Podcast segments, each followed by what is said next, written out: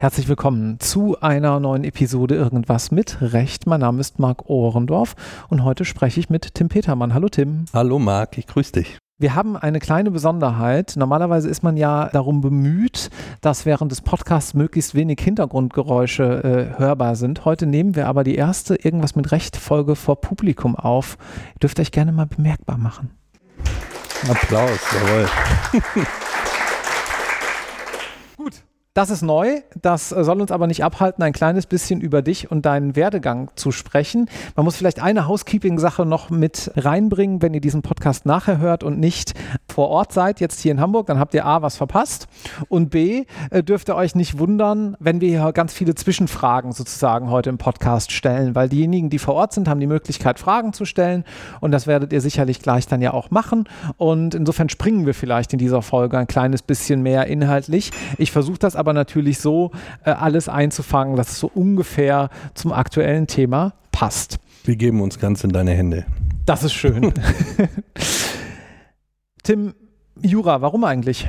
Das frage ich mich auch oft genug wieder. Nee, aber ich kann es ungefähr sagen, da muss ich weit zurückgehen, noch in meine Schulzeit. Das war so in der Oberstufe.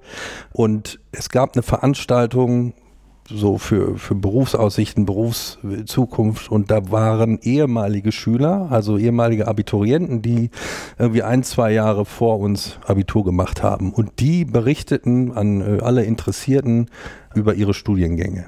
Okay. Und ich kann dir gar nicht mehr sagen, ich war, glaube ich, bei zwei oder drei Veranstaltungen denn es gab auch noch andere Berufswünsche, aber am meisten beeindruckt hat mich da die Vorstellung der, der Kollegin Sina Maas, so hieß sie damals, die eben von ihrem Jurastudium erzählt hat. Und das fand ich total spannend. Und erst da ist so wirklich die Idee geboren. Die hatte uns einen Buchtipp dann mitgegeben, den kann ich auch gerne weitergeben. Uwe Wesel, das ist ein emeritierter Professor von der Humboldt-Universität, der hat ein Buch geschrieben, Juristische Weltkunde, in der er sich kritisch äh, so mit der Juristerei auseinandersetzt. Und ich weiß Was noch, von wann das ist. Ja das muss, oh, das ist alt, das ist Anfang der 80er. Ich meine aber, es gab dann im Jahr 2000 nochmal eine Neuauflage. Das habe ich mir dann besorgt. Ich weiß noch, so ein altes Buch von Surkamp Verlag irgendwie und das war eine ganz interessante Auseinandersetzung mit der Juristerei und das hat irgendwie mein Interesse geweckt. Und da ist die Idee tatsächlich entstanden, Jura zu studieren. Die andere Wahl wäre gewesen, auf Lehramt zu studieren. Das habe ich mir dann aber anders überlegt. Meine Eltern sind beide Lehrer und ah, ja. äh, dann habe ich gesagt, nee, äh, das Hat beides Referendariat, hätte man ja auch machen können. Stimmt, hat beides Referendariat. das, ist, äh, das ist so, ja. Sag mal, was hat denn der damals in seinem Buch geschrieben? Kannst du dich dann noch an was erinnern? Denn zum einen hat sich ja wahrscheinlich so viel gar nicht geändert, wenn man sich anschaut, wie langsam sich die juristische Ausbildung erst wandelt. Ich sag mal so, erstes E-Examen in 2023. Aber gleichzeitig muss es ja irgendwas gegeben haben, wo du gesagt hast, das war eigentlich so der Trigger für mich. Ja, also es, es war, so wie ich das erinnere, aus, aus dem Buch war es, war es keine Auseinandersetzung mit, mit der aktuellen Juristerei oder dem aktuellen Berufsbild als solches, sondern es war mehr auch so eine rechtshistorische äh, Betrachtung und äh, Auseinandersetzung mit dem, mit dem Juristentum allgemein. Und ich weiß noch, dass es einige Stellen gab, das Buch ist wirklich mit, mit gutem Humor geschrieben, aber eben auch, setzt sich eben auch kritisch auseinander. Und da merkte ich, da steckt unheimlich eine ne Menge drin, von dem ich vorher nicht wusste, dass das Jura ausmacht. Ich kann jetzt keine Einzelheiten mehr nennen, keine Textpassagen wiedergeben, aber ich weiß, dass darauf mein Interesse für Jura zurückgeht. Na, dann sollte vielleicht der ein oder andere, der jetzt erst davon hört, wenn er oder sie schon im Studium ist, da nochmal in einer tiefen äh, Phase sozusagen, was die Motivation angeht, reinblicken. Vielleicht kann man da ja auch noch neue Motivation schöpfen. Ich hoffe, ich hoffe, dass ich das so richtig in Erinnerung habe und dass das vielleicht dann für andere auch so gilt, wenn man mal einen Blick in dieses Buch wirft. Ich hoffe nicht, dass das einen gegenteiligen Effekt hat. Das kann ja bei jedem unterschiedlich sein. Ja, klar. Okay, gut. Wo hast du dann studiert? Ich habe dann studiert an der Friedrich-Schiller-Universität in Jena mhm. ab Oktober 2000 Damals gab es noch die ZVS, ich weiß zentrale, nicht, zentrale Vergabe für Studienplätze. Ja. Man konnte sich bei fünf oder sechs Unis bewerben und wurde dann zugeteilt. Okay. Ich bin dann nach Jena gekommen Jena war aber auch mein Erstwunsch. Das heißt, ich wollte dahin. Warum? Es gab diese, diese Sonderausgaben, glaube ich, vom Spiegel oder vom Stern mit einer Bewertung der Universitäten und der juristischen Fakultäten. Und irgendwie stach die, die juristische Fakultät in Jena heraus, von der Ausstattung her, von, von den Professoren. Und ich fand es ganz spannend und habe mich da beworben und bin dahin. Ich bin gerade ein bisschen perplex, weil mir noch nie jemand gesagt hat, dass Jena herausstach. Muss, ich, muss ich ganz ehrlich sagen. Also äh, war es denn so? War das so ein besonders gutes Betreuungsangebot? Wir haben ja zum Beispiel bei diesem Zeitranking der ja. Unis öfters so Situationen, dass eigentlich ziemlich namhafte Unis, ich sag mal Uni Köln, Uni Bonn, nicht so gut abschneiden. Da wundert man sich, warum. Ja. Und dann stellt man fest, ach ja gut, wenn der Betreuungsschlüssel irgendwie ist, wie viele Professoren gibt es auf wie viele Studierende, ja klar, dann hast du halt weniger Punkte bei so großen Unis. Ja, Aber wie war das denn für dich dann vor Ort? Es war, ich, ich sag mal, so eine interessante Erfahrung. Ich bin nach Jena gegangen, alleine letztlich und hatte, hatte dementsprechend ja auch gar keinen Vergleich. Ich glaube, ich hatte damals so ein bisschen Scheu, in eine richtige Großstadt zu gehen. Ich komme aus Ostwestfalen, mehr oder weniger vom, vom Dorf. Die nächstgrößere Stadt ist Bielefeld und ich wollte aber zum Studieren irgendwie nicht jetzt das nächstliegende nach Bielefeld. Ja. Auch Münster äh, natürlich auch immer eine gute Wahl, war mir eigentlich zu nah und dann ist es Jena geworden. Genau, der Schlüssel war ausschlaggebend. Es waren viele junge Professoren da, meine ich mich zu erinnern damals. Und insofern fand ich auch die, die, neuen Bundesländer, das ist 23 Jahre her, da durfte man das, glaube ich, noch sagen, fand ich ganz reizvoll und dementsprechend ist die Wahl auf Jena gefallen. Mhm. Dann hast du Examen gemacht? Nee, dann habe ich drei Jahre in Jena studiert und bin dann zum Studieren weiter nach Hamburg gewechselt. Ach so, okay. Genau. Ich habe also ja. in Jena nur mein Grundstudium fertig gemacht, die kleinen Scheine, und bin dann der Liebe wegen nach Hamburg gezogen. Ah, und dann hattest du automatisch auch genug Mut für Großstadt. Dann hatte ich genug Mut für Großstadt, genau. Meine, damalige Freundin, die lebte schon die ganze Zeit in Hamburg.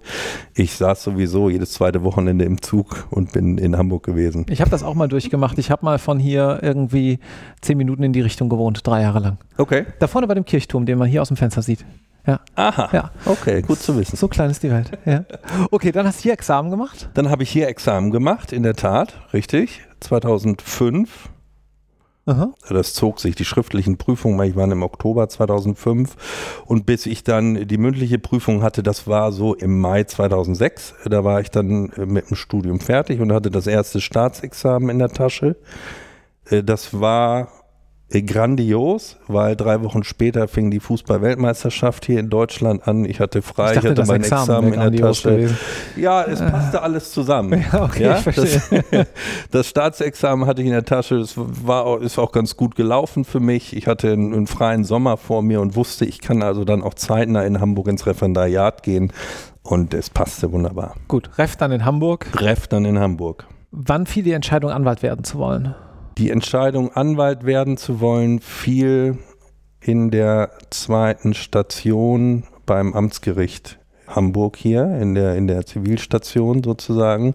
Da wusste ich, dass das Richteramt für mich nicht wirklich in Frage kommt, was eigentlich während des gesamten Studiums so im, im Fokus äh, für mich lag. Oder ich habe hab eigentlich Jura studiert, dachte ich anfangs, um, um ein Richteramt zu bekleiden. Ach nachher. so. Und das hat sich aber als, als falsch herausgestellt. Und die Wahl hast du natürlich bis heute nicht bereut. Die Wahl habe ich natürlich bis heute nicht bereut. Ich bin äh, ja dann nach dem zweiten Examen direkt hier bei Heuking angefangen. Das war am 2.1.2009, das weiß ich noch, das war ein Brückentag, ein Freitag, glaube ich. Das war mein erster Arbeitstag. Ich war, glaube ich, der Einzige im Büro. und äh, habe hier als, als, als junger Associate angefangen, total aufregend. Wie gesagt, es war, es war der Brückentag, es war kaum jemand da und irgendwann um halb acht abends kam dann unsere damalige Empfangsdame zu mir ins Büro, beugte sich so über meinen Tisch, legte die Hand auf meine Schulter und sagte, Herr Petermann, jetzt gehen Sie mal nach Hause. das das habe ich dann dankend angenommen natürlich. Naja, das, das, war, das war mein erster Tag und ich habe es insofern nicht bereut und bin eben geblieben. Was waren denn die ausschlaggebenden Faktoren, dass du gesagt hast, jo, also Richter werden ist es jetzt nicht? Was hat dich so abgeschreckt?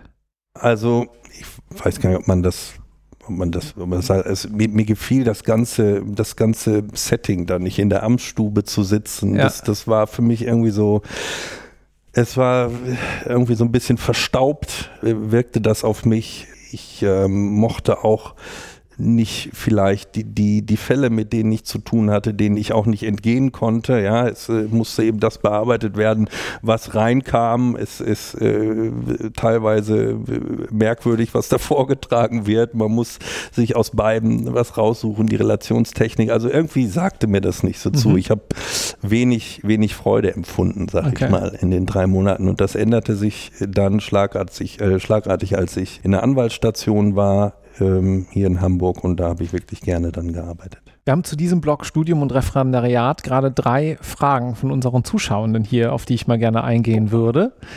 Ist ja schön, wie das funktioniert. dein schönstes und dein schlimmstes Erlebnis in Studium und oder Referendariat? Schönstes und schlimmstes Erlebnis. Schönstes und schlimmstes Erlebnis in Studium und Referendariat. Ich hatte im Referendariat, um mit dem schönen Erlebnis anzufangen, ich habe in, in meiner Wahlstation, Wahlstation 2, glaube ich, einen Auslandsaufenthalt gemacht. Drei Monate in Wien. so viel zum Auslandsaufenthalt. Das war, äh, das war also ich, ich ja, ähm, ähm, und das, das war eine schöne Zeit. Da, dahin bin ich vermittelt worden durch meine Ausbilderin hier äh, in, der, in der Verwaltungsstation mit der ich ein super Verhältnis hatte, die einen Freund in Wien hatte, der dort eine Kanzlei hatte, äh, Insolvenzrecht dort vorwiegend gemacht hat und mich dem dort wärmstens empfohlen hat. Und dann bin ich relativ kurz entschlossen für drei Monate nach Wien. Und das war, war eine tolle Zeit, das hat Spaß gemacht. Das mhm. war also wirklich äh, ein Highlight, würde ich sagen. Mhm. Das schlimmste Erlebnis,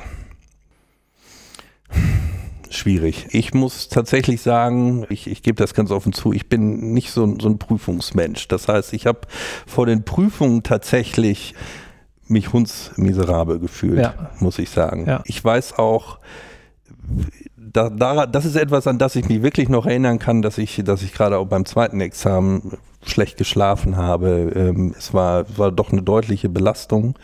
Das fand ich schon sehr, sehr anstrengend. Ich habe neulich mit einem Kollegen gesprochen, das finde ich ganz interessant. Ein älterer Kollege, dessen mündliche Prüfung war irgendwann in den 70ern, der konnte mir den Namen seiner Prüfer nennen, welche Themen dran kamen, mit seine Mitprüflinge. Und dann hat er gesagt, wie war das bei dir? Ich sage, ich, ich kann es dir gar nicht sagen. Ich könnte dir also weder aufzählen, wer in der Prüfungskommission saß, noch wer meine Mitprüflinge war. Ich bin da wie in so einem Film durch. Ich das weiß nicht, was besser ist, um ehrlich zu sein. Ich weiß auch nicht, was besser ist, denn das kann ich ja, das kann ich ja wohl sagen, es, es ist ja keine Schreck, kein schreckliches Erlebnis gewesen, konnte es nicht sein. Ja, ich, ja. ich habe ja ganz ordentliche Examina gemacht, aber ich habe das irgendwie, irgendwie verdrängt. Was ich, was ich dann wieder weiß, ist, es war so üblich, dass man dann seine Freunde und Kommilitonen nach der mündlichen Prüfung abholte. Ne? Gab es großes Helau und äh, Sektkorken äh, vom Prüfungsamt. Ich habe meinen Leuten gesagt, ich will niemanden sehen. Ich bin nach der mündlichen Prüfung Prüfung ganz alleine in den Bus gestiegen, nach Hause gefahren und das, vielleicht war das auch noch schöner als in Wien. Es war ein erhebendes Gefühl, da ja? durchgegangen zu sein. Ja, ich habe es aber für mich ganz alleine genossen. Ach, interessant. Ja. ja. Also die ersten drei Stunden, was dann am Abend äh, los war, das ist wieder was anderes. Ja, ja, okay. Ja. Ich war ziemlich blau nach der zweiten. Ja. ja aber gut. Ich auch, habe ich gehört. auch. genau. Hast du gehört, ja. genau. Ähm, zweite äh, Frage zu diesem Blog. Welche Praktika hast du während des Studiums gemacht? Das ist auch so lange her. Jetzt während des Studiums. Das kann man alten Mann ja eigentlich kaum fragen. Ich habe ich hab nicht viele Praktika gemacht. Ich habe ein Praktikum gemacht bei einem Anwalt Feldwald-Wiese in meiner Heimatstadt. Mhm. Das weiß ich noch. Musste man vielleicht weniger machen damals? Nee, ich war auf Heimaturlaub. Das war auch mal ganz schön, als ich dann die Semesterferien genutzt habe und mein, mein, mein Praktikum nicht in Jena gemacht habe, sondern dann tatsächlich in der Heimat. Ja. Äh, das war, glaube ich, ein Pflichtpraktikum. Okay. Und Verwaltung? Hast du da auch was gemacht? Verwaltungspraktikum? Nee, habe ich. Musste man das machen? Ich weiß es gar nicht. Äh, ich glaube nicht. Wenn man das gemacht haben muss, dann habe ich eins gemacht. Aber ich kann dir das jetzt, nö.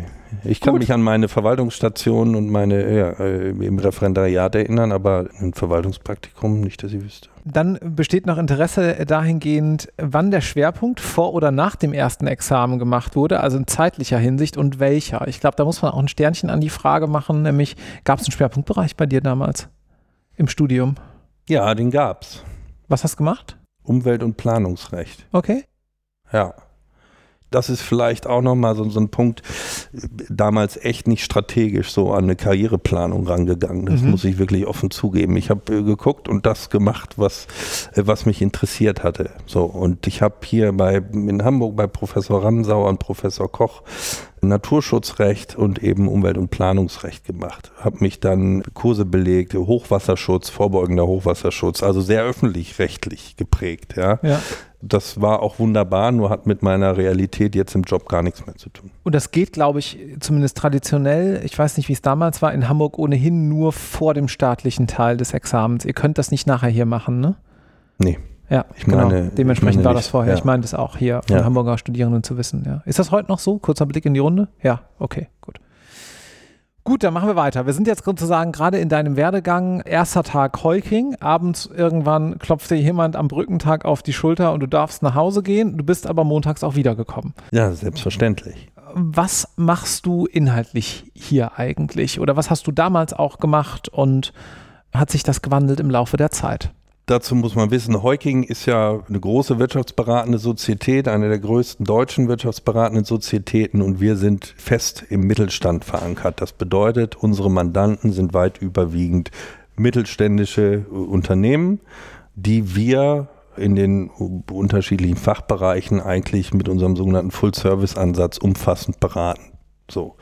Und ich bin in einem, in einem Dezernat, also unsere, unsere Struktur ist, äh, unsere Kanzlei ist in Dezernate aufgeteilt, die jeweils von einem Equity-Partner geführt werden, die alle jeweils einen Schwerpunktbereich haben. Ne? Wir haben steuerrechtlich geprägte Dezernate, insolvenzrechtlich. So, und ich war im, im Dezernat von Herrn Dr. Dumkrag, der mich eingestellt hat, der äh, war eben im Handels- und Gesellschaftsrecht tätig, machte aber auch M&A und deswegen bin ich in diese Schiene rein. So, und ich habe von Anfang an Mandanten äh, ja, beraten bei der Vertragsgestaltung, bei äh, rechtlichen Fragen in, in, in verschiedensten vertragsrechtlichen Bereichen oder ich sag mal so, es war sehr, sehr allgemein. Ja, ähm, äh, in dem Bereich beraten und eben auch von Anfang an schon in der Prozessführung tätig. Mhm. Also ich sag mal so wirklich Full Service. Full Service, Ja. genau, richtig. Da hat sich das einfach so entwickelt? Das hat sich einfach so entwickelt, in der Tat. Ja. genau. Ich habe dann auch durch den, durch den Zuschnitt äh, der Mandate in, in verschiedene Bereiche reingeguckt. Das waren auch dann in, in meiner beruflichen Laufbahn immer so, so Phasen. Wir hatten eine, eine, eine relativ große Mandantin, die in der, in der Gaswirtschaft tätig war, und zwar äh, sowohl im ENP-Bereich, also in der, in, der, in, der, in der Förderung, als auch im Gasvertrieb. Und da habe ich mich, mich sehr viel mit den Besonderheiten ähm, des, des Gasvertriebs ja, beschäftigt und ja, war dann im, dort äh, Einkaufsverträge gemacht, Verkaufsverträge etc. dort beraten. Wir haben die AGBs gestaltet etc. Lass uns mal gerade Mhm. äh, da eine kurze Frage aus dem Publikum einschieben und dann habe ich eine Folgefrage zu dieser Ja. Gassache. Ja. Die Frage ist, ist es heutzutage wichtiger als früher, seine Karriere zu planen oder ist es auch heute noch möglich, den Berufseinstieg in ein fremdes Rechtsgebiet in Anführungszeichen zu starten? Ich sag mal angelehnt an das, was du gerade beschrieben hast, so ein bisschen Umwelt- und Planungsrecht vielleicht mal im Schwerpunkt und dann nachher aber was ganz anderes. Ich denke schon, dass es, dass es durchaus Vorteile hat, wenn man, wenn man einen Schwerpunkt hat und den auch weiterverfolgt, weil man eben schon bisschen ausgestattet auch äh, den Berufseinstieg dann äh, vornehmen kann und Mhm. wagen kann. Ne? Alles andere ist natürlich ein Sprung ins kalte Wasser, wobei ich immer sagen würde, trotz Vorkenntnissen, die man im, im Studium erwirbt in verschiedenen Bereichen, doch das wesentliche Learning im Job stattfindet. Aber ich denke schon, dass, dass eine gewisse Spezialisierung sinnvoll ist und eigentlich dann auch im Laufe der Anwaltskarriere ja Sinn macht und gefördert werden sollte. Die Frage ist ja vielleicht auch, was lernt man wirklich im Studium? Also es gibt ja auch einfach Rechtsgebiete, naja gut, du kannst dich irgendwie öffentlich-rechtlich orientieren, aber wenn du jetzt das Allertiefste gestern Podcast aufgenommen zum Thema Migrationsrecht. Die sagte zum Beispiel, ja gut, was weiß ich denn von Migrationsrecht, wenn ich aus dem Studium rausdroppe? Ja, also am Ende des Tages muss man wahrscheinlich auch schauen, orientiere ich mich während einer anwaltlichen Karriere nochmal um oder orientiere ich mich im Laufe meiner Ausbildung um? Das macht Ja. wahrscheinlich schon einen Unterschied. Ne? Ja, ja. Das, das macht einen Unterschied, aber das erlebe ich, oder das sieht man hier auch, wenn ich mir die Karrieren auch der Kollegen angucke, das sind, das sind viele, wo sich das im Laufe der Karriere nochmal in eine andere Richtung entwickelt hat, aus verschiedensten Gründen. Ja? Mhm. Äh, Das können äh, geschäftliche äh, Erfolgschancen sein, dass man eben Themen besetzt, ja, die, äh, die Sinn machen, weil man da eine Nische für sich entdeckt. Das, das lässt sich äh, alles nicht zu 100 Prozent im Voraus planen, würde ich sagen. Aber äh, natürlich ist eine Spezialisierung schon äh, dann wünschenswert äh, im Laufe äh, der beruflichen Karriere. Mhm. Und dann noch eine Folgefrage äh, zu deinem Berufseinstieg. Wegen welcher Kriterien hast du dir damals Heuking als Arbeitgeber ausgesucht und bist nicht zu einer gelben oder einer roten Kanzlei gegangen? Ja. Ausschlaggebend für mich war, dass ich im Vorstellungsgespräch das, das Gefühl hatte, dass es menschlich passt zwischen mir und eben Herr Dunkrak, der, der dann auch mein Ausbilder sozusagen Mhm. wurde und überhaupt mein Förderer äh, wurde hier in der Kanzlei, zu dem ich über die Jahre wirklich ein wunderbares Verhältnis aufgebaut habe und der mir von Anfang an auch so, so ein bisschen, ich nenne das immer den, den Hawking Spirit, äh, vermittelte, ja, der unter anderem in, in den flachen Hierarchien wirklich besteht und der zu mir irgendwann mal den schönen Satz sagte, ich weiß nicht, wir diskutierten ein Thema und er merkte, dass ich ein bisschen zurückhaltend bin und er sagte, ja, wir sind Anwälte. Sie sind Anwalt, ich bin Anwalt, ich bin nicht Oberanwalt, Sie werden nicht Oberanwalt, wir sind hier Kollegen, ja, und Ja. wir können das hier äh, wirklich äh, offen diskutieren.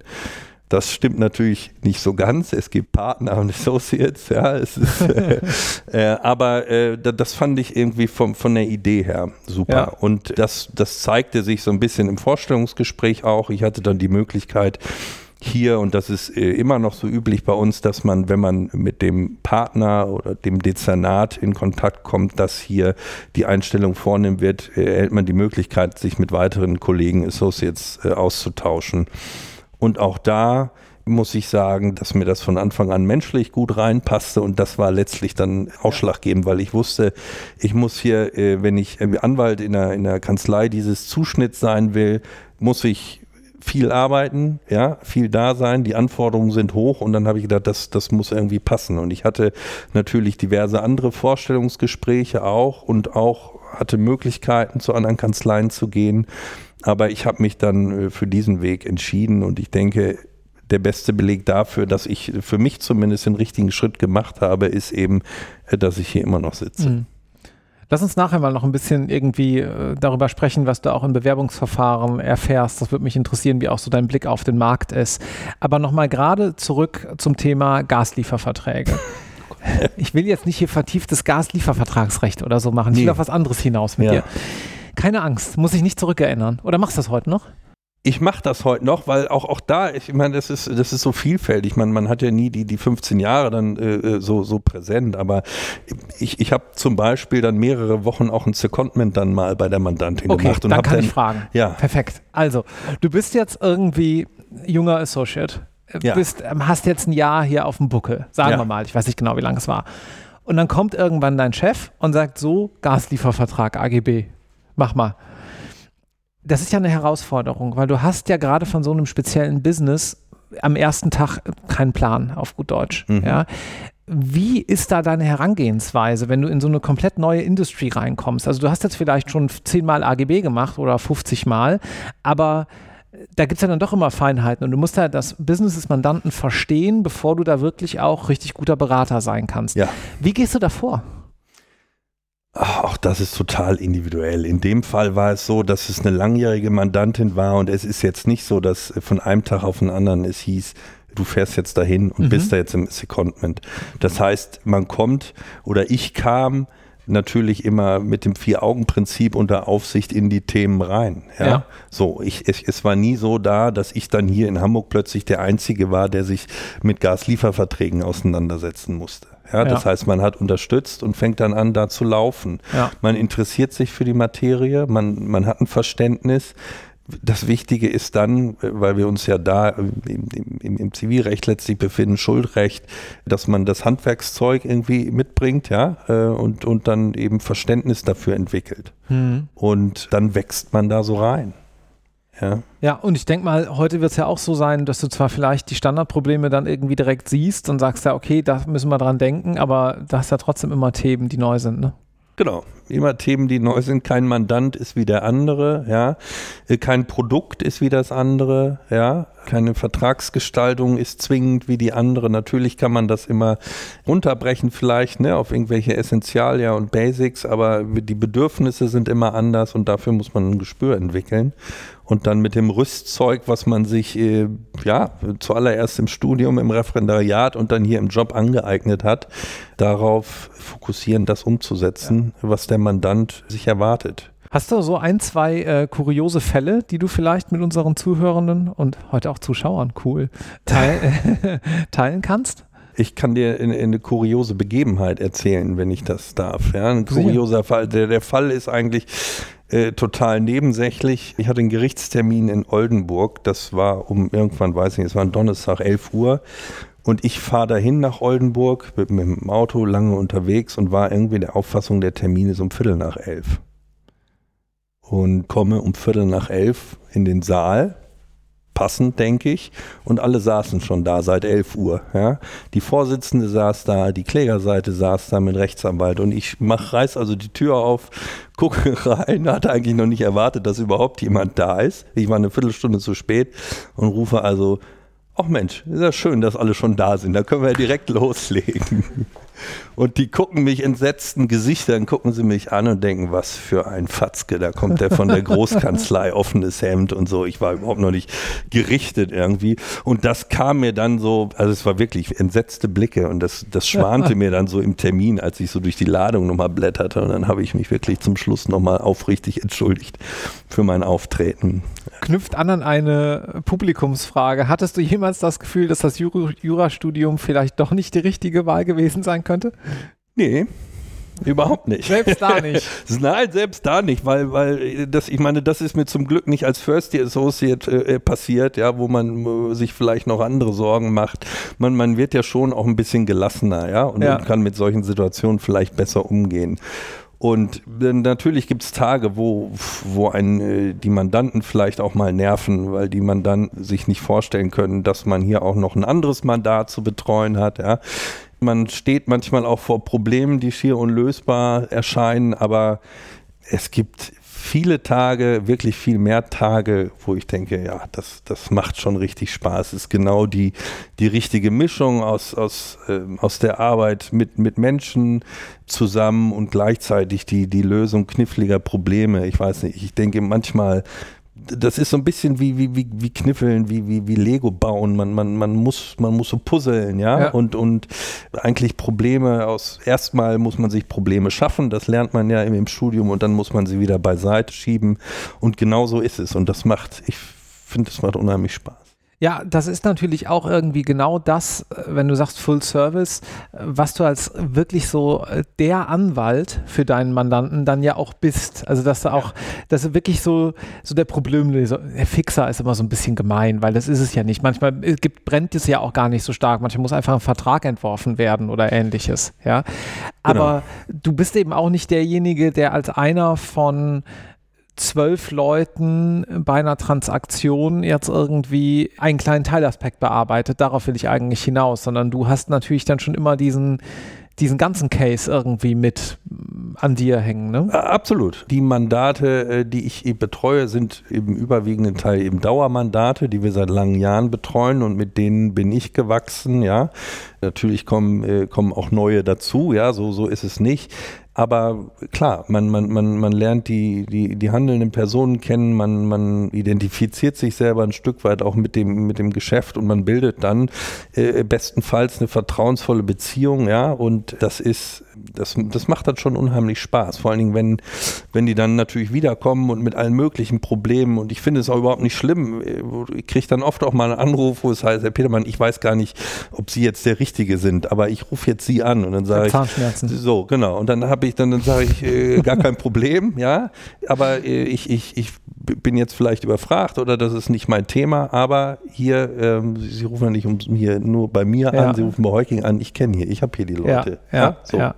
Und dann, ähm, dann kenne ich die, dann weiß ich, wie, wie die Kollegen arbeiten und so kann äh, so eine Mandatsbeziehung eben auch wachsen und sich erweitern, äh, dadurch, dass wir wirklich hier umfassend die Mandanten beraten können. Woher kommen denn neue Mandate? Ich meine, das ist ja was, wo man jetzt als Referendar oder als Studierende überhaupt nicht drüber nachdenkt. Aber am Ende des Tages, wenn du Partner werden willst, brauchst du einen Business Case. Wenn du einen Business Case haben willst, brauchst du Umsatz. Wenn du Umsatz haben willst, brauchst du Mandate. Die Mandate, ja, das ist, äh, Mandate ist, ist äh, nicht einfach, ja das ist, äh, das ist klar, das ist ein Kampf, die Konkurrenz ist groß. Insofern muss man, muss man schon kreativ sein, gucken, dass man sich Netzwerke schafft. Ja, das fängt, das fängt eigentlich im Studium, äh, in, im, im, Referendariat schon an. Äh, wer weiß, wo, wo die äh, Co-Referendare, wo die Mitstudierenden irgendwann mal landen. Ne? Und all das kann man, äh, kann man im Blick haben. Natürlich nicht wie eine Drückerkolonne schon, schon dann irgendwie im, im Studium alle zwei Wochen sich mal melden und sich ins Gedächtnis rufen.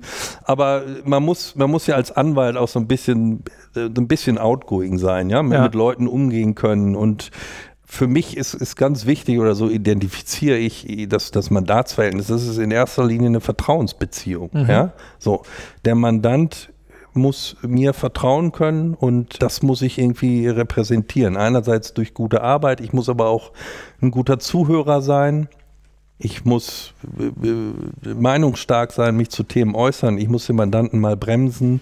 Ja, und das war aber nicht deine Frage, ne? sondern wie bekommt man Mandate? Also das, naja, vielleicht es ist, es ist, es ist aber so ein ja bisschen ganz gut, wenn du sagst, naja, schau mal, es geht um umfänglich die Bedürfnisse des Mandanten abdecken äh, und wahrscheinlich ist es dann Folgegeschäft, ne? Es ist dann eben genau, darauf wollte ich dann eben auch hinaus, auch viel Folgegeschäft. Denn auch bei den Mandanten ändert sich mal was. Ja, der Ansprechpartner, mit dem man drei Jahre zusammengearbeitet hat, verlässt das Unternehmen, geht woanders hin. Daraus kann sich dann wieder was entwickeln.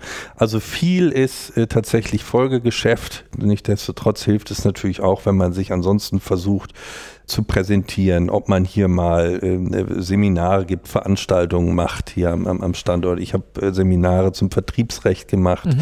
womit ich mich eben auch äh, schwerpunktmäßig äh, befasse. Und dann ja, lädt man eben potenzielle Mandanten ein, aber auch Bestandsmandanten, denn eine Form von Akquise ist es eben auch, Bestandsmandate zu pflegen und zu erweitern. Ja, und der Rest sind Netzwerke. Oft ist es auch der Zufall, der eine Rolle spielt. Mhm. Aber es gibt ja eben verschiedene Strategien. Wie sieht denn in diesem äh, Gesamtkontext, äh, Zuschauerfrage, dein Arbeitsalltag aus? Wie ist das Verhältnis von Mandantentermin, Gerichtstermin und Büroarbeit? Total unterschiedlich. Also die, die persönlichen Termine sind stark zurückgegangen nach Corona. Also ich weiß nicht, also früher war es so, man hat sich oft getroffen, ist viel auch unterwegs gewesen, zu Mandanten gefahren, die Mandanten sind hergekommen, wir haben hier schöne Räumlichkeiten. In Corona war das dann, oder während Corona war es dann plötzlich nicht mehr möglich und plötzlich war äh, Videokonferenz ja, möglich. Und das, äh, das ist so geblieben, ja, das ist eben viel ich weiß nicht, wann ich das letzte Mal eine Telefonkonferenz gemacht habe. Ja? Niemand macht mehr eine Telefonkonferenz. Ne? Man setzt sich und macht, guckt sich via Teams in die Augen. Es ist schnell gemacht. Ist eigentlich kurios, dass man das früher anders gemacht hat. Die Technik gab es ja vor Covid auch. Ne? Absolut. Ja. Absolut. Es ist plötzlich auch egal, wo man sitzt. Ja? Der Hintergrund, den kann man frei wählen. Das kriegt gar keiner mit. Ja? ja. Ob ich zu Hause im, äh, im, im Sofa sitze oder, oder hier. Das heißt, es, es, es finden solche Besprechungen, zu denen man früher vielleicht auch angereist ist, irgendwie finden heute viel über Teams statt. Führt zu einer kurzen Folgefrage, als würdest du die Fragen kennen, aber kennst du tatsächlich nicht. Auch Publikumsfrage, wie werden die Berufseinsteiger bei euch an den direkten Mandantenkontakt denn dann herangeführt? Ich wandle die Frage mal ab, wenn es hauptsächlich per Videokonferenz stattfindet. Nein, man kann sich auch zu zweit vor den Monitor setzen. Ne? Ja. Also wir, wir, wir setzen die Referendare auch schon, ja, oder, oder auch die jungen äh, Associates nicht hinter diese virtuelle Wand, die dürfen davor. Und das finde ich ist ja sowieso ein großer Bene äh, großes Benefit bei uns, dass wir, dass wir wirklich und ich kann das aus eigener Erfahrung berichten, als junge Associates direkt auch in die, in die konkrete Mandatsarbeit mit Mandantenkontakt eingebunden werden. Das ist so. Und wenn Termine stattfinden, klar, dann, dann fährt man mit. Ja. Auch zu Gerichtsterminen, die finden ja auch statt. Äh, mittlerweile auch immer mal wieder virtuell. Mhm. Ja? Wie viel Prozent ist virtuell mittlerweile bei den Gerichten? Wahrscheinlich nicht besonders viel. Nicht, nicht besonders viel. Man muss manchmal auch echt drum betteln, ja, Ja. dass es dann funktioniert. Der neulich einen Gerichtstermin, wirklich eine, eine kleine Sache, 9 Uhr morgens in Bochum. Wie soll ich 9 Uhr morgens in Bochum sein, ja? Da kann man dann Korrespondenzanwalt, ist alles irgendwie möglich. Ja. Und da musste ich aber, ich weiß, ich musste zweimal hinschreiben und auch mit dem Vorsitzenden telefonieren und dann war es dann irgendwann doch möglich. Ne? Woran liegt das virtuell- aus deiner Sicht? Haben die keine Lust auf die Technik? Auch, auch das, da will ich jetzt auch kein, kein, nicht generell den Stab drüber brechen. Ich war zum Beispiel, ein Verfahren am Landgericht Dresden. Das ist, es ist auch eine IT-Sache, da unterstütze ich hier unseren IT-Kollegen. Das ist eine Kammer, die, die sich, äh, die insbesondere am, am Landgericht Dresden die, die Einführung der E-Akte so ein bisschen ne, sich auf die Fahne geschrieben hat. Ja. Und der ist da total technikaffin, ja, und da ist das alles überhaupt gar kein Problem, ja. Und da sitzt auch keiner mehr mit einem Leitsordner, da hast du dann irgendwie Desktop auf jedem Tisch im Gerichtssaal und so weiter, also hochmodern. Und bei anderen ist es eben anders. Die sind dann ein bisschen zurückhaltender, das ist total unterschiedlich. Hm, okay. Manchmal funktioniert die Technik nicht, das habe ich am Landgericht Frankfurt mal gehört, da gab es Probleme, dann konnte man das nicht machen, ja. Jetzt sind wir gerade bei der Thematik gewesen, Mandanten, Mandatschaft, ein bisschen Mandantenpflege. Woher kommt eigentlich der Folgeauftrag? Ich würde sagen, da machen wir eine Schleife drum. Und ich würde nochmal ganz kurz gerne über Heuking an sich sprechen und auch nochmal über diese Punkte, die gerade bei dir schon so ein bisschen äh, durchgeklungen sind mit, wie werden eigentlich Berufseinsteiger bei euch an das Neue herangeführt? Wie sieht das alles aus? Okay, erstmal kurz vorneweg. Heuking hatte vor ein paar Jahren 50-Jähriges. Ja. Wie ist die Kanzlei entstanden? Die Kanzlei ist entstanden vor meiner Zeit. Ja, ich war, ich war nicht dabei vor 50, vor 51 Jahren, ne? Letzte 42, egal, 1971 1971 gegründet worden in, in Düsseldorf von Günter Heuking, der sich zusammengetan hat mit dem Kollegen Wolfgang Kühn und dann hat man irgendwann, nagel mich nicht fest, äh, wie viele Jahre dann äh, vergangen sind, das ging glaube ich ziemlich schnell, mit Herrn Lühr aus Köln zusammengetan und da sind so die Wurzeln unserer Sozietät. Mhm. Und dann ging es sukzessive weiter. Ich kann sagen, dass wir äh, Heuking Hamburg, unser Hamburger Standort, hat letztes Jahr 25-jähriges Bestehen gefeiert. Mhm. Das war, soweit ich informiert bin, der dritte Standort, der dazugekommen ist. Nach Köln und Düsseldorf war es Hamburg. Und dann ging es weiter. Okay, und ihr habt jetzt wie viele Berufsträger? Wir haben jetzt Berufsträger 400, 450, sowas um den Dreh. Bei insgesamt? Bei insgesamt 1100 Mitarbeitern. Das ist ja schon eine ganz coole Success Story, ne? wenn man sich das mal überlegt, so ein Unternehmen, eine Kanzlei ist ja am Ende des Tages auch ein Unternehmen, aufzubauen mit 1100 Mitarbeitern ist schon mal was. Das ist schon ordentlich. Das ist ein mittelständischer Betrieb. Auch wenn das vor deiner Zeit war teilweise, Mhm. was würdest du sagen, sind die ausschlaggebenden Faktoren dafür, dass das geklappt hat bei euch? Also, ich glaube, das war, also die, die, das liegt vor allen Dingen natürlich in den Anfängen, im, im Pioniergeist und im unternehmerischen Geist unserer Namenspartner, ja, Heuking, Kühn, Lühr und Wojtek, die da sicherlich Großes geleistet haben, die Kanzlei wirklich äh, äh, als, als, als äh, bundesweite Sozietät aufzubauen. Und dann sind es, sind es auch, auch da strategische Entscheidungen, äh, uns, uns zu erweitern auf die anderen äh, Großstädte, ja, dass wir überall dort, wo was los ist, auch vertreten sind, wie eben in München, in Frankfurt, in Berlin und in Chemnitz. Und dass wir, Stuttgart darf ich nicht vergessen, glaube ich, ne? Und dass wir letztlich ja, da viele richtige Entscheidungen getroffen haben, uns da geschickt erweitert haben, aber auch, das erlebe ich eben gerade am Hamburger Standort auch, oder man kann es erleben, sehr organisch wachsen. Ja, äh, das heißt, wir hier in Hamburg viele auch schon wirklich äh, gestandene Partner haben, die hier selbst als Referendare angefangen sind oder als Berufseinsteiger. Dann knüpfen wir folgende Zuschauerfrage an. Welchen Rat würdest du deinem jüngeren Ich geben hinsichtlich Referendariat und Berufseinstieg? Ah, Ich denke immer mal drüber nach, ob ich mir nicht noch mal ein Jahr oder zwei hätte Zeit nehmen sollen, um zu promovieren. Okay. Ich weiß aber nicht, ob ich mir dazu raten würde. Ich würde mir dazu raten, noch mal genauer drüber nachzudenken. Ja. Weil ich weiß noch genau, warum ich es damals nicht gemacht habe. Ich wollte, ich hatte keine Lust mehr auf Uni, ich hatte keine Lust mehr auf Lernen und einfach nur akademisch mich mit Themen auseinanderzusetzen. Ich wollte mal sehen, ob ich mit dem, was ich da gelernt habe, auch Geld verdienen kann. Irgendwie mhm. so. Und, das, und dann habe ich gedacht, ich versuche das einfach mal. Ja, so. Und das ist sicherlich auch anders als noch vor 20 äh, Jahren, ja, dass ein Doktortitel nicht mehr äh, unbedingt erwartet wird. Aber ich hätte ihn ganz gerne mhm. hin und wieder. Interessant. Ja. ja. ja. Kennt man Tim Petermann als Rechtsanwalt oder als Partner von Heuking? Stichwort Personal Branding. Zuschauerfragen. Da müsstest du die fragen, die mich kennen. Das ist ja schwierig für mich zu beantworten. Ich bin beides. Also ähm, ich bin beides. Natürlich bin ich äh, Repräsentant unserer, unserer Sozietät und bin hier in einer gewissen Funktion. Aber, und das kann ich dann vielleicht wieder auch auf den, auf den Ausspruch von meinem Kollegen Dunkrak zurückführen. In erster Linie bin ich Rechtsanwalt. Ja. ja. Und als solcher bin ich tätig und als solcher will ich dann auch wahrgenommen werden. Das ist mir irgendwie wichtiger als, als zu sagen, hey, ich bin aber Partner bei Heuking. Du bist jetzt ja auch nicht der Typ, der dreimal die Woche auf LinkedIn irgendwie einen Post zum Vertriebsrecht macht. Ne? Das ist also, nee. gibt es ja auch die Strategie, Gibt's sag ich auch. mal. Gibt es auch, ja. richtig. Ich weiß gar nicht, ob ich das sagen darf. Ich habe ja auch mal einen kleinen Podcast gemacht. Ja. ja, aber das können wir, ne? So. Wir, verlinken wir in den Show Notes. ja, so, aber ähm, nee, ich, ich, ich, will eigentlich wahrgenommen werden als Rechtsanwalt und, und dem, dementsprechend als, als Ansprechpartner ein Stück weit. Guck mal, da habe ich mich anders entschieden. Ich habe zwar mal noch meine Zulassung, aber mich kennen die Leute als Podcaster. Dich kennen die Leute, ich kenne dich auch nur als Podcaster. Schau. Ja. Und ja. warum hast du? Aber möchtest du was dazu ja, wir sagen? können das wie, gerne mal umdrehen. Ja, wie, genau, dann lass uns das mal umdrehen. Für mich war das, äh, wir müssen aber gleich nochmal zurückkommen. Ich habe auch ein paar Fragen. Ja, gar aber kein Problem. Okay. Können wir, können wir zwischen einschieben. Für mich war das relevant. Ich wollte immer an der Schnittstelle Recht, Kommunikation und Technologie arbeiten. Mhm. Und dann habe ich fünf Jahre Verhandlungsberatung gemacht für Wirtschaftskanzleien. Daher kennen wir uns unter anderem ja auch, weil ich bei euch damals auch schon mal Workshops gegeben mhm. habe. Mhm.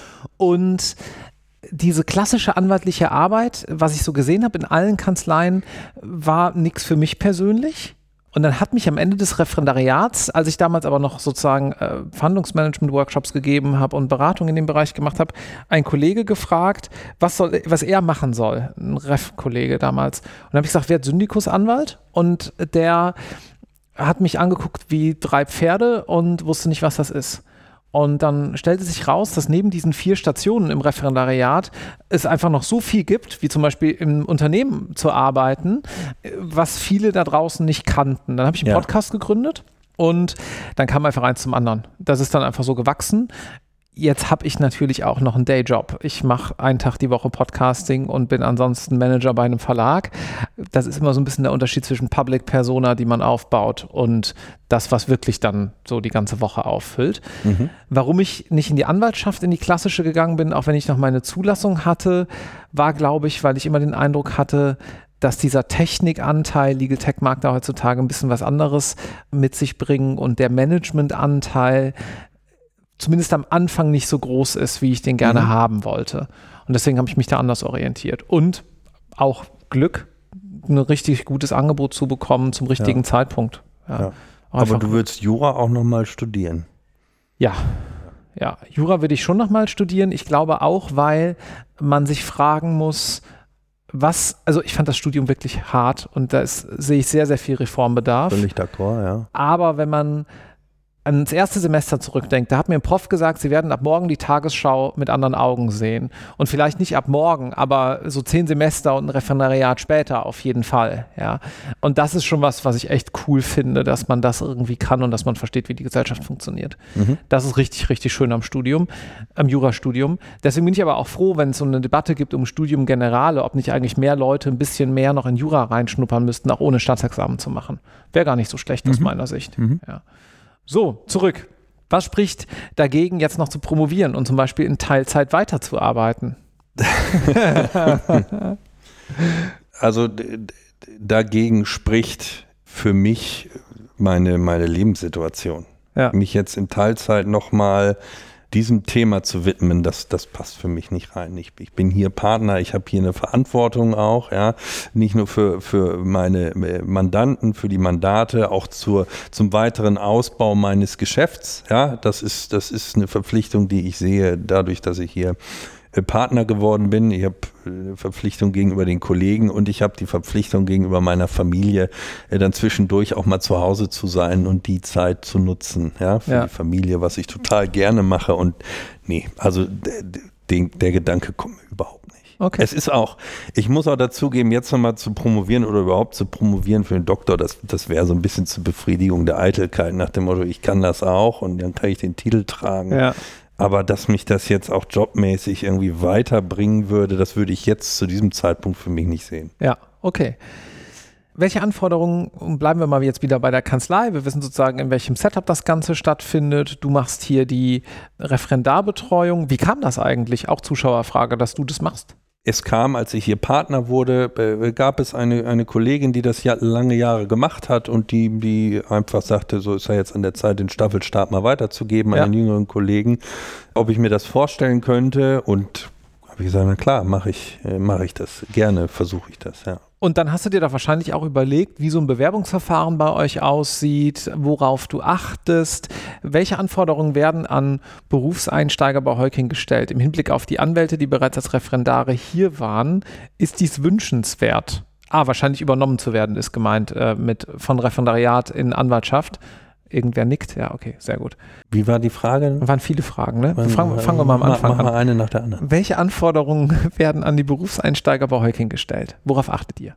Wir achten natürlich äh, spielen die, die fachlichen Voraussetzungen eine Rolle. Ne? Es ist, ist ganz klar, äh, dass wir auf die Examina gucken, denn die Note äh, ist erstmal ein Teil. Ja? Es, Ja. es ist kein unwichtiger Teil, äh, weil man ein Stück weit natürlich die, die fachliche Qualifikation darlegt. Aber ich hoffe, das kam auch so ein bisschen äh, in dem raus, was ich so, was ich so erzählte. Es ist, es ist eben auch wichtig, dass hier die Chemie stimmt, weil man hier viel miteinander zu tun hat, ja, viel zusammenarbeitet. Das ist jetzt vielleicht räumlich so ein bisschen aufgelockerter, äh, dadurch, dass, dass es auch Möglichkeiten gibt, Homeoffice zu machen, aber man, man verbringt schon viel Zeit äh, in dem, in dem Mikrokosmos Kanzlei und das, da finde ich, ist es einfach wichtig, dass das stimmt, dass man äh, einander vertrauen kann, äh, dass eine gewisse Arbeitseinstellung da ist. Und das versuchen wir eben im Bewerbungsverfahren, in den, in den Gesprächen herauszufinden. Mhm.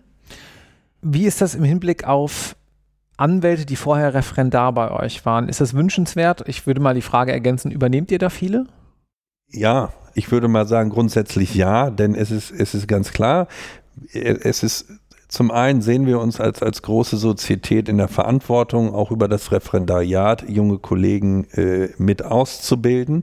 Aber äh, natürlich ist das auch für uns ein Tool, ja, äh, Nachwuchs kennenzulernen. Ja. Und äh, insofern sehe ich schon immer als auch als Chance für, für junge äh, Kolleginnen und Kollegen, die hier Referendariatsstelle äh, annehmen, hier bei uns mitzuarbeiten, sich selber zu vernetzen und für sich auszuloten, sehen sie sich in so einer Einheit, ja, später. Und wenn sie das tun, dann haben sie über ein Referendariat beste Voraussetzungen, sich hier äh, äh, bemerkbar zu machen. Wie sieht denn dann auch anknüpfend an Zuschauerfragen die Work-Life-Balance aus? Vielleicht auch nochmal unterschieden nach deiner Work-Life-Balance, so eine Frage, und nach der Work-Life-Balance deiner Associates. die ist ein bisschen gemein, die Frage. Ja, also das ist, das ist, das ist wirklich, was, was heißt dann Work-Life-Balance? Habe ich eine Work-Life-Balance, wenn ich sage, ich muss nur von 10 bis 18 Uhr arbeiten? Ist das automatisch eine Work-Life-Balance? Es hängt ja auch so ein bisschen davon ab, wie man seine Freizeit dann danach gestaltet. Ja. ja, aber wie sieht so ein Tag bei dir aus? Also sagst du jetzt, bei Tageslicht äh, muss ich eigentlich nicht nach Hause kommen oder ähm, was im Sommer hart ist? Oh. oder wie muss man sich das so praktisch vorstellen? Naja, praktisch stellt man sich das, das so vor, dass ich, dass ich gucke, ich bin zwischen halb neun und neun im Büro, Mhm. ja, und kümmere mich äh, um die verschiedensten Themen und bin natürlich schon den ganzen Tag hier. Und das kann, das kann mal länger dauern, das kann äh, aber auch mal nicht so lange dauern. Ich sage mal, in der Regel bin ich, bin ich abends äh, zwischen neun und zehn zu Hause wieder. So, Mhm. Das ist, Okay. das ist äh, so, so mein, mein Thema. Ja. Ja. Dafür äh, halte ich mir die Wochenenden frei. Ja. ja. Und du bist Partner und hast entsprechend auch recht viel Verantwortung und musst halt auch schauen, Genau, so. dass Und, alle happy sind. äh, Ja. Genau. Und ansonsten äh, ist es, ist es überhaupt nicht so, dass wir hier eine FaceTime haben und gucken, ne, wer, wer bemüht sich denn, wer sitzt hier wirklich noch um 9 Uhr oder ja, so. Ja. Ich weiß nicht, ob das woanders anders ist, äh, kann ich nicht sagen, aber es ist, und das lernt man auch hier als junger Anwalt, natürlich immer unter der, der Aufsicht äh, denn, des Partners, aber es ist ein eigenverantwortliches Arbeiten. Wir, wir produzieren hier Ergebnisse und oftmals müssen wir uns auch nach den, oder meistens nach den Bedürfnissen der, der Mandanten eben, eben richten. Ja? So, und das, das kann durchaus mal dazu führen, dass es hektisch wird und dass der Workload eben hoch ist, aber das ist, ist kein Dogma und das ist, ne, ist kein Selbstzweck ja, mhm. in, in, dem Sinne. Also ich würde behaupten, dass hier die Kollegen eine Work-Life-Balance haben, die ich durchaus in Ordnung finde. Was hat sich denn geändert in den letzten 15 Jahren in, bei euch und vielleicht auch so im Markt aus deiner Sicht? Ja, was sich wirklich geändert hat, was man vielleicht sieht, ich sitze jetzt hier in, in, Turnschuhen und mit offenem Hemd, ja, als ich, als ich anfing am besagten Freitag, dem 2. Januar 2009, das war dann eben 19.30 Uhr, da saß ich eben im Sakko mit, mit Krawatte hier oben, ja, auf dem Freitag. Das war einfach so. Ja. ja. Und wenn man das nicht anhatte, dann wurde man auch schräg angeguckt. Das gehörte sich eben nicht irgendwie. Ja. So. ja. Und das ist, das ist anders geworden, ja, also so der ganze Umgang vielleicht. Ich weiß auch, dass mehr geduzt wird als früher. Das hat sich definitiv geändert. Äh, kommen mir manchmal schon echt vor wie so ein, so ein altes Schlachtross, wenn ich von den alten Zeiten erzähle. Also bremst mich vielleicht, ja, aber das, das ist wirklich so. Und dann natürlich jetzt, ich habe es gerade schon erwähnt, mit, mit, mit Teams und, und Video und so weiter. Da, da hat sich schon einiges getan. Mhm. Wir sind moderner ausgestattet. Besteht bei Heuking vielleicht so als abschließende Frage, wann haben wir auch fast schon ein Stündchen voll, es sei denn, ihr habt noch welche, also dann nur zu. Besteht bei Heuking die Möglichkeit, einen berufsbegleitenden LLM zu machen oder eine Pause für einen LLM zu nehmen? Ich weiß jetzt nicht konkret von Beispielen, aber ich kann mir durchaus vorstellen, dass es das Modell gibt, klar. Doch, ich, ich weiß, dass wir, dass man Promotions, wir haben Kollegen, die promotionsbegleitend hier arbeiten, dann äh, irgendwie auf einer Teilzeitstelle. Warum soll das mit dem LLM nicht funktionieren, ja. Mhm. Dann fragen wir noch, gibt es bei Heuking einen festen Karriereplan? Ja, wir haben verschiedene Stufen, die durchlaufen werden. Ne? Man fängt an als, als, als Associate, als Junior Associate, wird dann nach drei Jahren Senior Associate und dann gibt es eben die Möglichkeiten, je nachdem, äh, wie sich das, das Geschäft entwickelt. Und wir bei Heuking setzen eben auf, auf unternehmerische Eigeninitiative und dann geht es eben äh, weiter, äh, wenn man gewisse unternehmerische Kriterien ähm, erfüllt, was Akquise angeht, was aber auch bearbeitete Umsätze angeht ne, den, den Salary-Partner sozusagen, den Angestellten-Partner und dann äh, möglicherweise irgendwann, äh, wenn, wenn die Voraussetzungen vorliegen, die Equity-Partnerschaft. Und der Weg dorthin ist, ist bei jedem äh, äh sehr individuell. Das, das findet im, im Gespräch äh, mit dem Partner statt und äh, so wie ich das erfahren habe und wie ich es auch von Kollegen meines, meines Alters weiß, ist, dass wir hier grundsätzlich wirklich frei sind, auch in der Gestaltung des eigenen Weges, in, ne? in, mhm. im Setzen von Schwerpunkten, in, in den Aktivitäten, die man entfaltet, um sein eigenes Geschäft zu entwickeln. Da kann man hier kreativ sein und hat ehrlich viele Möglichkeiten, das zu machen. In welchem Rahmen macht ihr Homeoffice? Auch das, es tut mir mal leid, wenn ich sagen muss, auch das ist sehr unterschiedlich, je nachdem, wie, wie so die Einzelnen äh, oder wie jeder Einzelne für sich entscheidet, äh, arbeiten zu wollen. Also ja. es besteht die Möglichkeit, Homeoffice zu machen. Ich zum Beispiel, da sind wir wieder beim Schlachthaus, für mich Homeoffice kommt irgendwie nicht in, in, in Frage. Ich bin hier, habe ich mein Büro, ja, hier habe ich, kann meine Tür zu machen, habe meine Ruhe, habe meinen mein Arbeitsplatz. Äh, da hängen zwar auch ein paar persönliche Bilder, weil ich eben viel Zeit verbringe dort ne, und mich auch wohlfühlen will, aber ich, ich brauche diese Arbeitsatmosphäre, mhm. ich brauche den Austausch mit den Kollegen und beschränke da das Homeoffice aufs, aufs notwendige Maß, wirklich, wenn ich das irgendwie mal verbinden muss oder wenn sich das aus welchen Gründen auch anbietet. Aber das ist, weil du das persönlich so gut weil findest. Weil ich das persönlich so gut finde, ja. ganz genau. So, ja. und äh, andere, bei anderen ist es anders und die, die machen äh, anders Homeoffice, öfter ja. Homeoffice. Und das ist eben auch wieder das Schöne an Heuking. Es ist eben möglich in, in Abstimmung und es ist mehr geworden seit Corona. Das ja. hat sich eben auch die Einstellung dazu hat sich verändert. Wenn man sich vorher nicht vorstellen konnte, dass die Kollegen von zu Hause auch wirklich arbeiten, hat man gesehen, dass das doch äh, der Fall ist eben und ist da entspannter, wesentlich entspannter im Umgang. Ich bin gerade ziemlich begeistert, ob dieses Formats, muss ich sagen, weil dieses mit den Publikumsfragen, vor allem wenn die jetzt schon Bezug nehmen auf den Anfang des Podcasts, dann hat man natürlich was, was man ansonsten überhaupt nicht haben Mhm. kann. Ja? Mhm. Motto: Such dir keinen Vorgesetzten, such dir Vorbilder. Deine damaligen, dein damaliger Leitpartner scheint ja nach deinem Erzählen jetzt gerade eben im Podcast, wenn das ja alles gecuttet ist, fast vor fünf Minuten, nein, nein,